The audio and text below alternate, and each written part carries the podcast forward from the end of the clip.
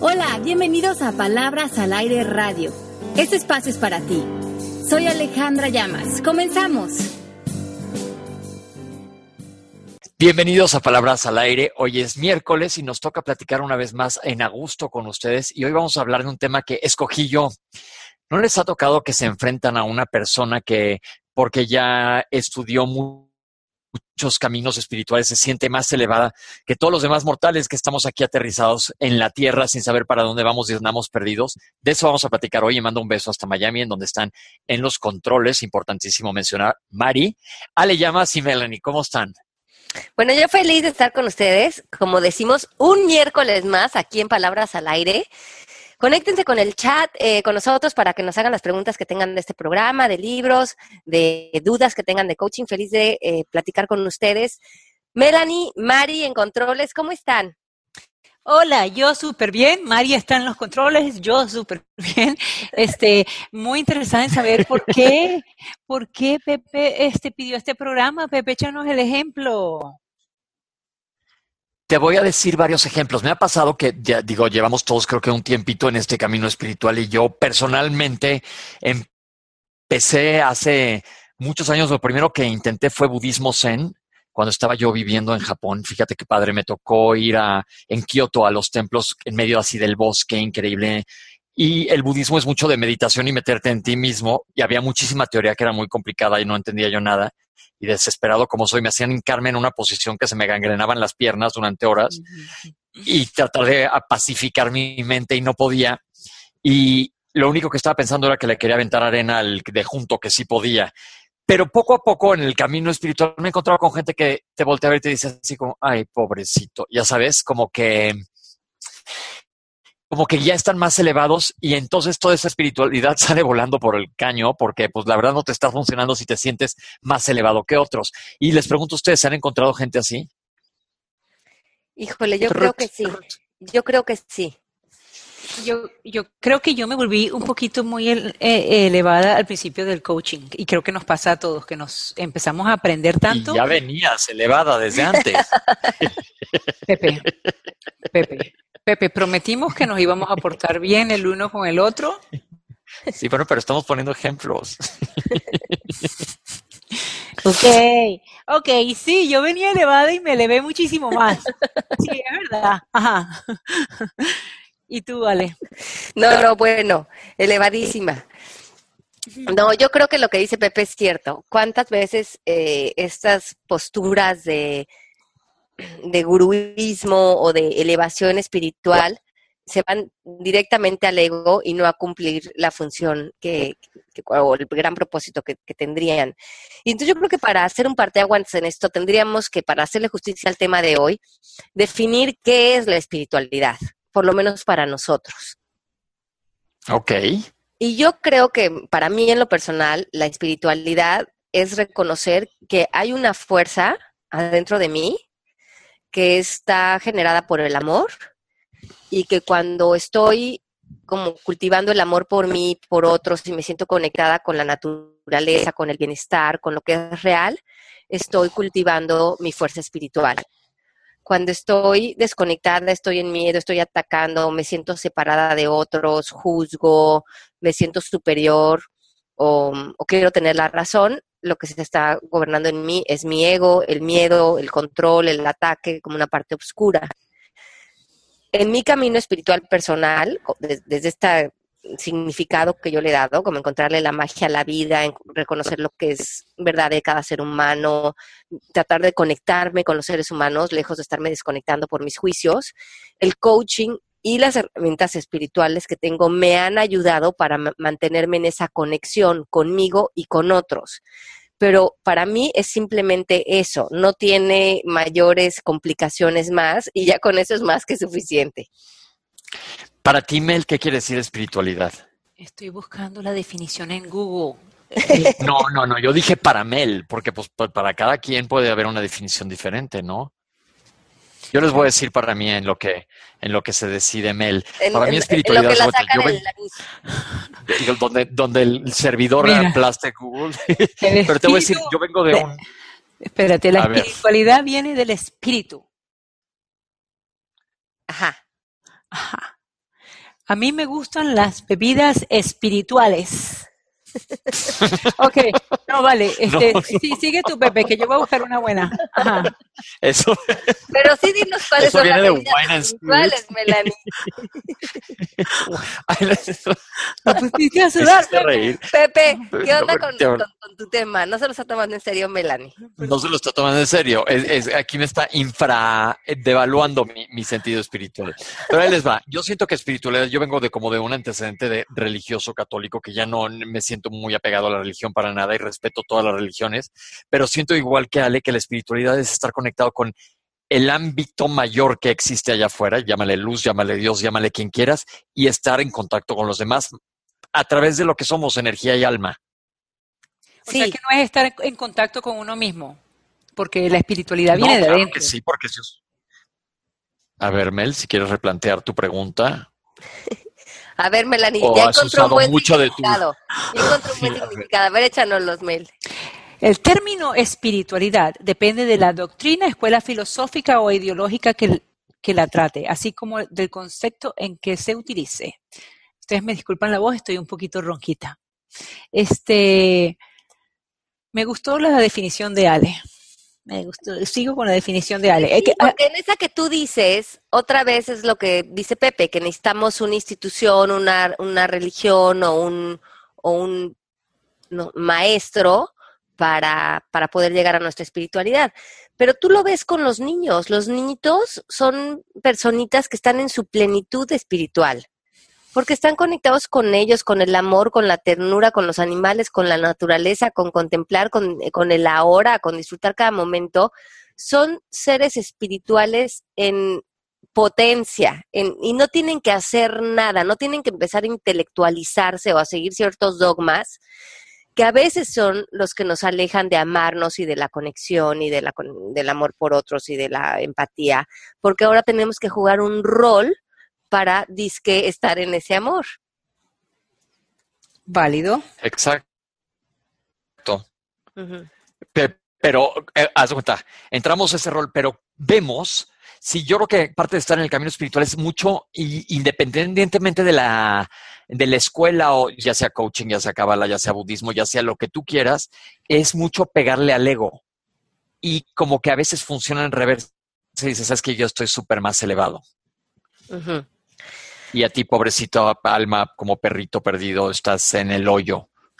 Y esto en inglés le llaman spiritual ego, en español le llamamos el ego iluminado. También de esto habla Eckhart Tolle en el libro de la Nueva Tierra. Y lo que ellos proponen es que cuando, como bien dice Pepe, entras en esta búsqueda, ya sea por el Cábala, por el coaching, por el yoga, por una religión, comienzas a tener un espacio donde empiezas a ver un importante eh, desarrollo en tu parte espiritual.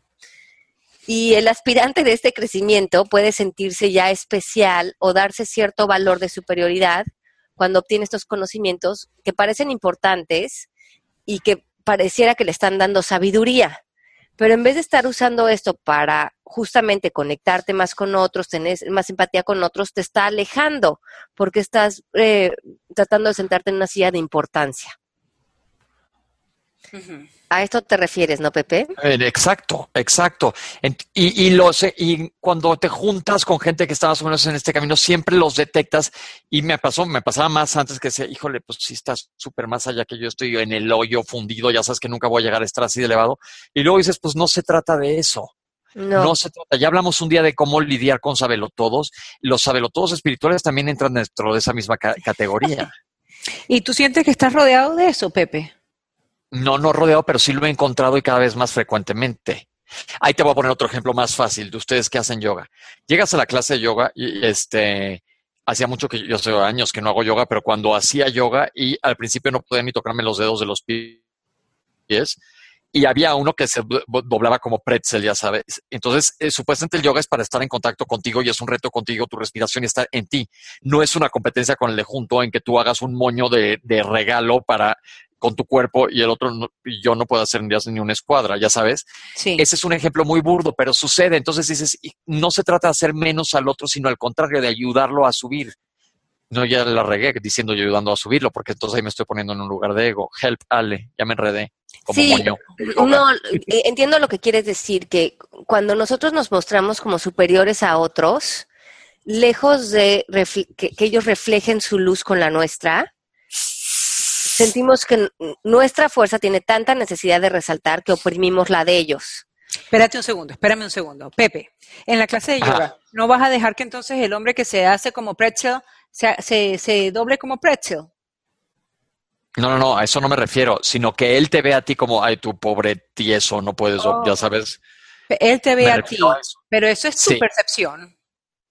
No, porque te lo hacen saber como, no, ya eventualmente, es un ejemplo tonto, haz de cuenta, ya eventualmente lo vas a lograr. O estando, pon tú en coaching, que alguien se me acerca y que me diga, híjole, Pepe, ¿cómo le has hecho para dominar, no sé, el ego en una situación familiar? Pues la neta es que no he dominado nada. Pero si yo volteara y dijera, híjole, no sabes el trabajazo que me ha costado, está cañón, pero la verdad ya estoy un picudazo y domino todo espiritualmente hablando, pues no.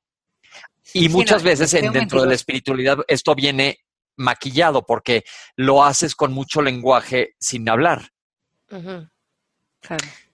Sí, sí, sí. Aquí dice, a muchos maestros espirituales les sucede que el ego se apega a su evolución espiritual, entre comillas. Se identifican al sentir que algo importante ha- han conquistado en su vida, que los hace sentir mejores, superiores, evolucionados, resueltos, y esto los acaba separando de otras personas y a- también de las masas. Irónicamente estabas buscando ser maestro de yoga o de meditación o ser médico o ser coach o lo que decías hacer en tu vida, primero lo hiciste por una necesidad personal y eso es lo más genuino. Pero esa necesidad tampoco debe de venir de quiero ser mejor que otros o quiero ser mejor persona, porque esto también es un trance y es una droga, sino la- gen- lo genuino sería entrar a estas búsquedas desde el planteamiento de quiero reconocer, como, como que siempre ha estado ahí, estoy reconociendo una vez más el amor que ya vive en mí y que vive por otros. Porque este trabajo en realidad tendría que ser de remover lo- lo- los obstáculos, las creencias, los pensamientos, la proyección que hacemos a otros, donde nos sentamos en miedo, en separación, en ego, en reclamos, pero que si estuviéramos reconociendo el amor por nosotros y por otros en esa divinidad de la que hablaba Pepe, ya lo estaríamos viendo. Más que ser un trabajo de posturas o de separarnos de otros, el verdadero maestro espiritual ha removido cualquier cosa que le ha cegado el amor y se conecta de manera ecuánime con los demás. Esa es la tocada. La conexión con los otros. Yo creo que eso, o ahora sí que como diré en otro momento, dar- recordar de darte tus baños de humildad.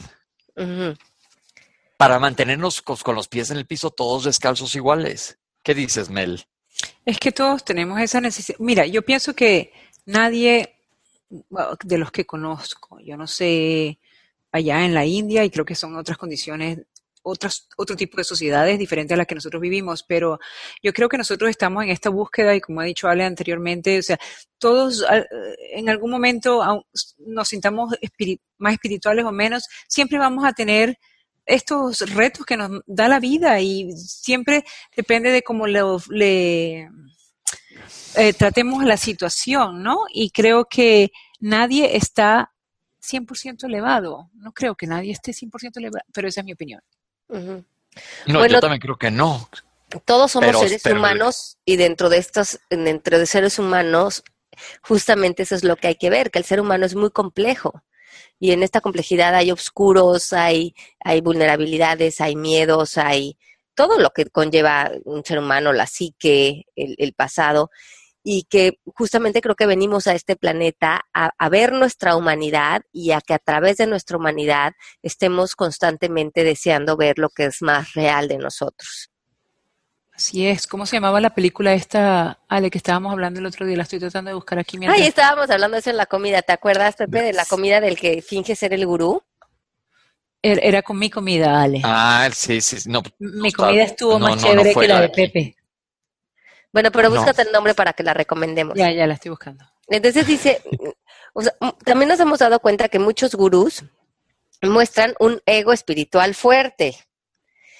Se muestran en una pose, ya sea con su ropa, con artículos que poseen o imágenes o, o con lenguajes complejos para pretender ser líderes y ponerse en estos escenarios y que cuando tú estás siguiendo a un líder que necesita armar toda esta escenografía de, no sé, todo lo que tenga que ponerse de ropa o de artefactos o de todo lo que tenga que adornar, ojo, porque no, no estamos diciendo que a lo mejor no tengan mucha enseñanza espiritual, pero un buen líder, como decía Pepe, en cualquier área de la vida te enseña con el ejemplo no te enseña con posturas, con apegos, con ideologías intelectuales, porque esas son otra vez del ego. Cuando estamos queriendo tener la razón, cuando queremos que otras personas piensen como nosotros, cuando todo el peso se lo demos a cierto conocimiento, a cierta teoría, cuando estemos en la posición de yo estoy bien con lo que sé y tú estás mal, todo eso es una conversación del ego. Todo el tiempo y nos enredamos en ella misma. Por más, ahora sí que trabajados que estemos, volvemos a tropezarnos. Por eso siempre hemos dicho que el camino es el que cuenta. El camino y, y, lo que, como dice Pepe, arremangarnos las mangas y estar trabajando constantemente nosotros, porque cuando nuestra atención está puesta en quiero que me vean como dos puntos, el iluminado, el resuelto, el perfecto, el superior, estamos actuando un rol. No estamos siendo honestos y no estamos siendo humanos y transparentes. Y ahí te apagaste. Creo que la humildad es aquí. Ahí te mandé el ah, link de la película que se llama Kumare. Ah, sí, se los vamos a poner en el chat. Es Kumare, Kumare the Movie. Y qué buena es esta película de una persona que es de descendencia hindú, eh, que vive en New Jersey, y él quiere comprobar cómo, eh, si él juega el papel del gurú y se pone toda la ropa y empieza a jugar todo el rol, y se va a Arizona, según recuerdo y empiezan a contactar a los centros de yoga diciendo que venía este gurú con todas las enseñanzas, que era súper elevado. Él nunca había ido a la India, no sabía hacer yoga, no sabía meditar, no tenía idea de nada. Se sentaba en frente de toda esa gente, recitaba mantras que él no se los inventaba en ese momento. Y lo increíble de esto es que a través de un tiempo empezó a tener mucha gente que lo estaba siguiendo, pero no nada más eso, gente que estaba realmente cambiando su vida. Por él, sí. Por él. Entonces, abre dos hipótesis importantes este documental. Número uno, que cualquier, que, cualquier persona que se siente en esa pose, ni siquiera sabiendo qué, qué, está diciendo, puede, está jugando un papel. Y ojo con eso, porque hay muchas personas que tienen esta necesidad de ser seguidos y de ser alabados, pero esto está sucediendo directamente al ego. Y por otro lado, hay muchísima gente que tiene la necesidad de seguir a alguien y de venerarse y que esa persona le dé sus respuestas y le diga cómo vivir y los apapache y que se sientan parte de algo. Y, aquí esto puede ser muy peligroso y lo hemos visto a lo largo de la vida cuando estos maestros acaban haciendo suicidios colectivos o empieza o, el típico gurú que acaba teniendo relaciones sexuales con todas las mujeres eh, de, su, secta. Ajá, porque eh, sí empieza a haber cierto dominio mm, eh, psicológico sobre las personas desde la necesidad que tiene del dominante y, eh, por el contrario, las personas que están mm, necesitando ser dominadas.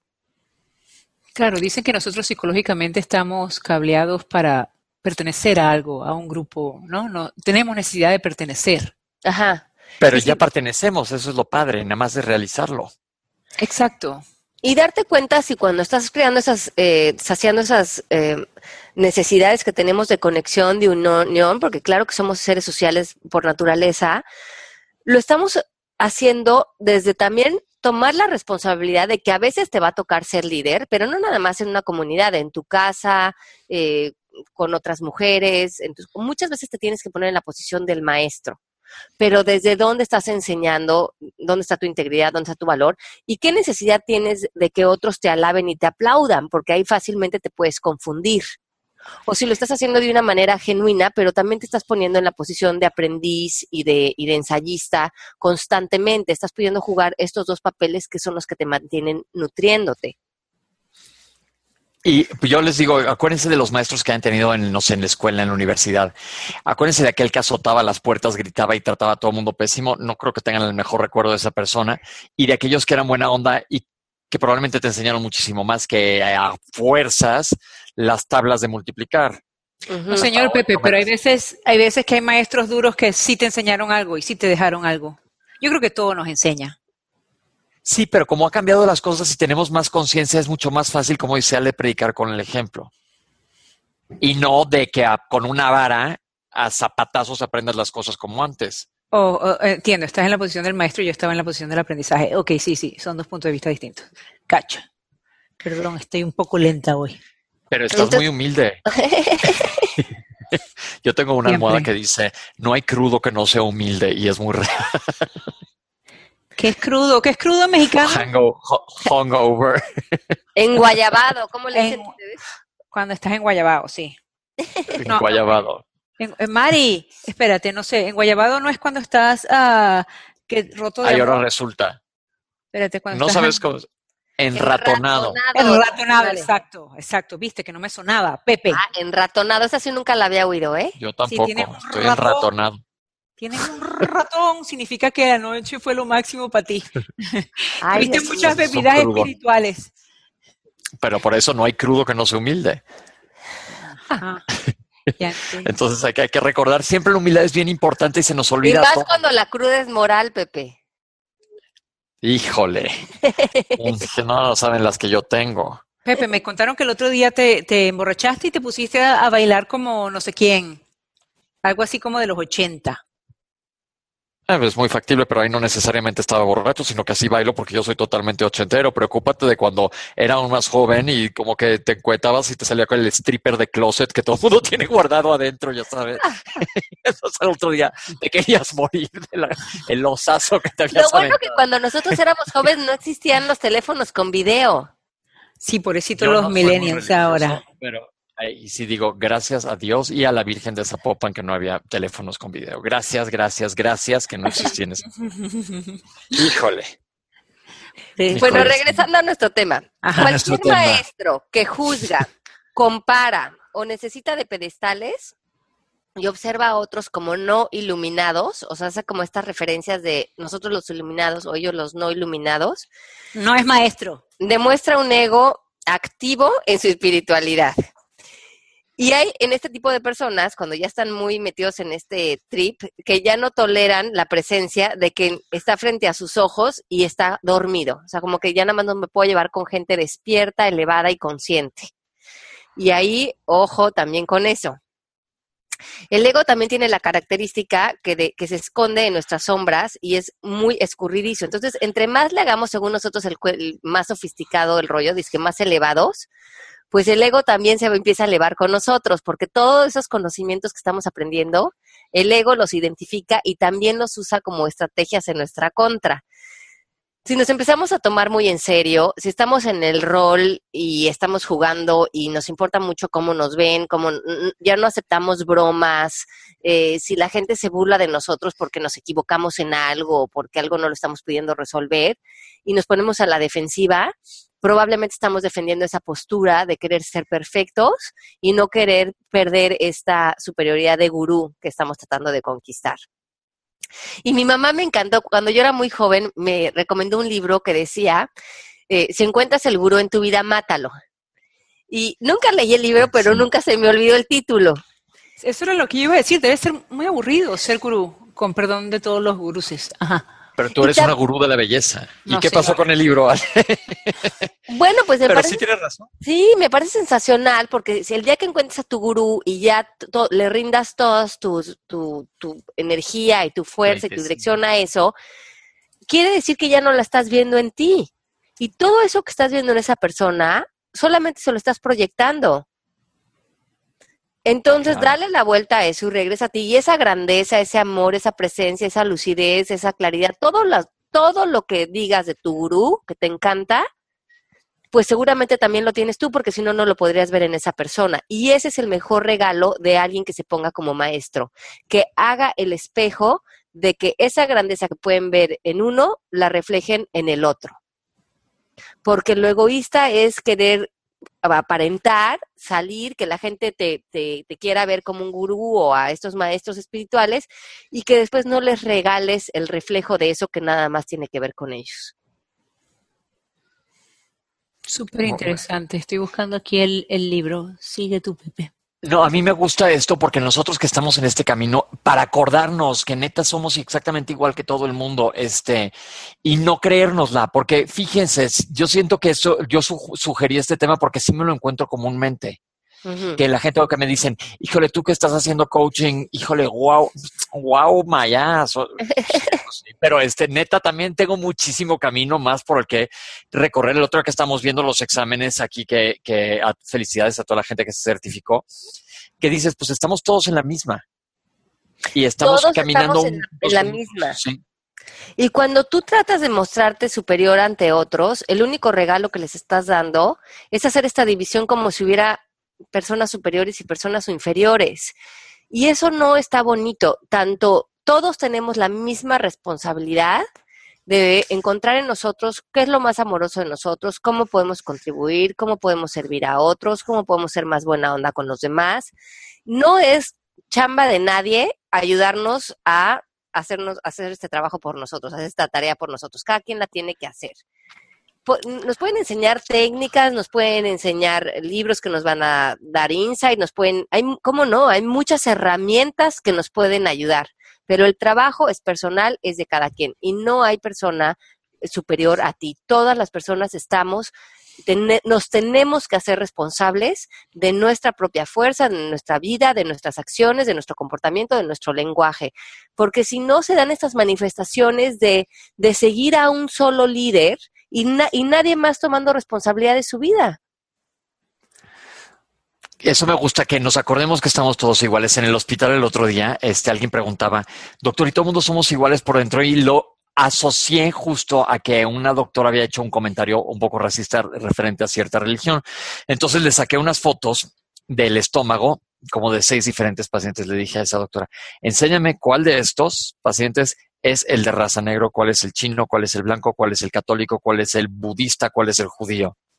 Nada, panzas iguales, bueno, unos con más gastritis que otros, pero panzas iguales por adentro. Y eso es lo que es la neta.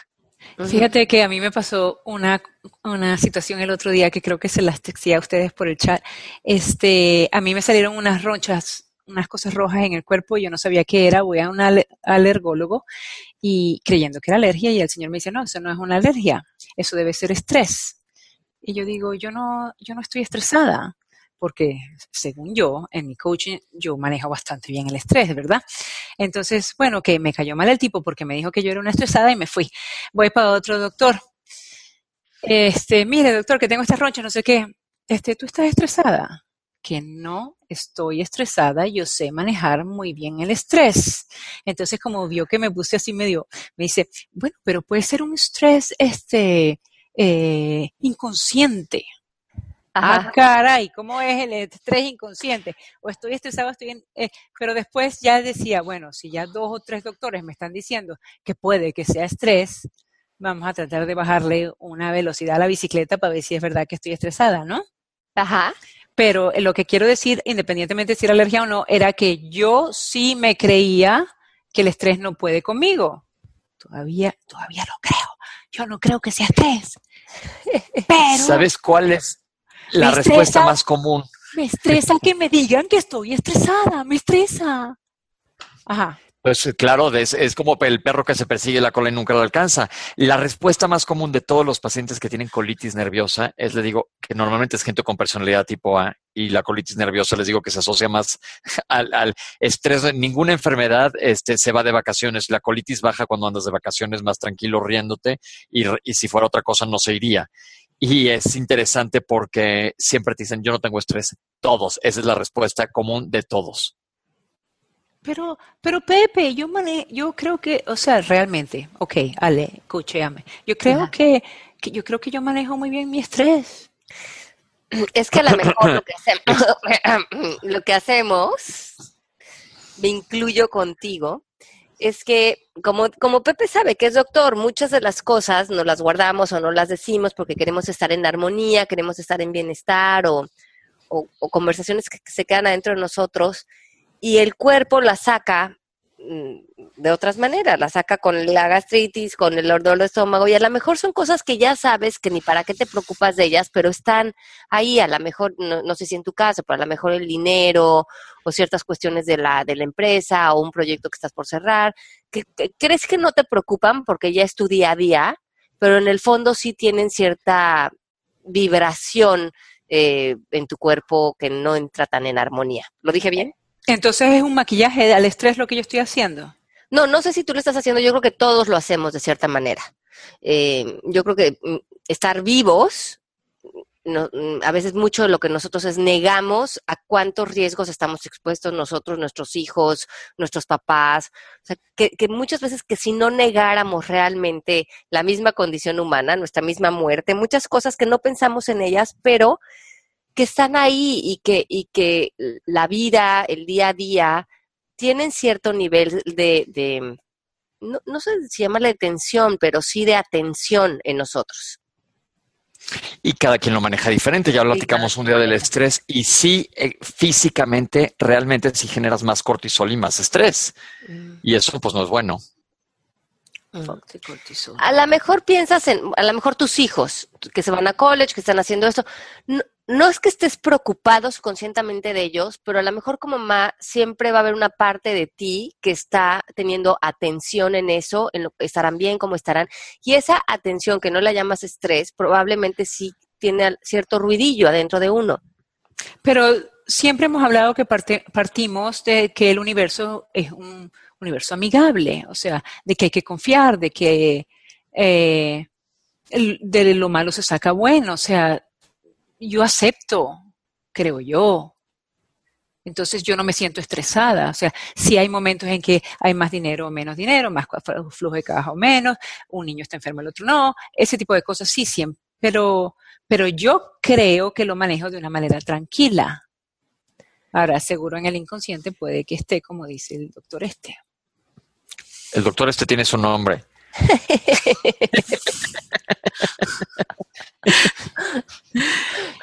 bueno, ok. Ya que bueno, pero es, la verdad, pero volvemos a lo mismo, nos, desviamos mucho del tema, se fijaron. No, es que yo me creía que yo era, estaba iluminadísima.